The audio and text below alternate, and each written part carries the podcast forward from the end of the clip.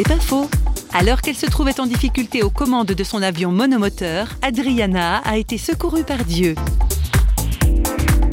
Un appareil n'a pas fonctionné juste avant l'atterrissage. Et là, j'ai appelé en haut, j'ai appelé plus haut. Et j'ai demandé de l'aide en ne sachant pas si j'allais pouvoir euh, redescendre avec cet appareil. Et, et voilà, j'ai vu en quelques secondes ma vie défiler. Et j'ai dit, OK, j'étais prête.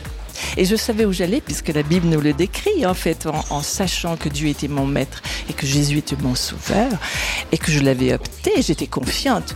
Quoique, je tremblais. Je tremblais quand même parce que de se voir descendre, euh, il y avait quand même euh, plus de 1000 mètres. J'ai vraiment crié à Dieu en disant, euh, voilà, qu'est-ce que je fais? Et j'ai entendu lâche, c'est moi. J'ai atterri. Et ça s'est bien terminé. C'est pas faux, vous a été proposé par Parole.fm.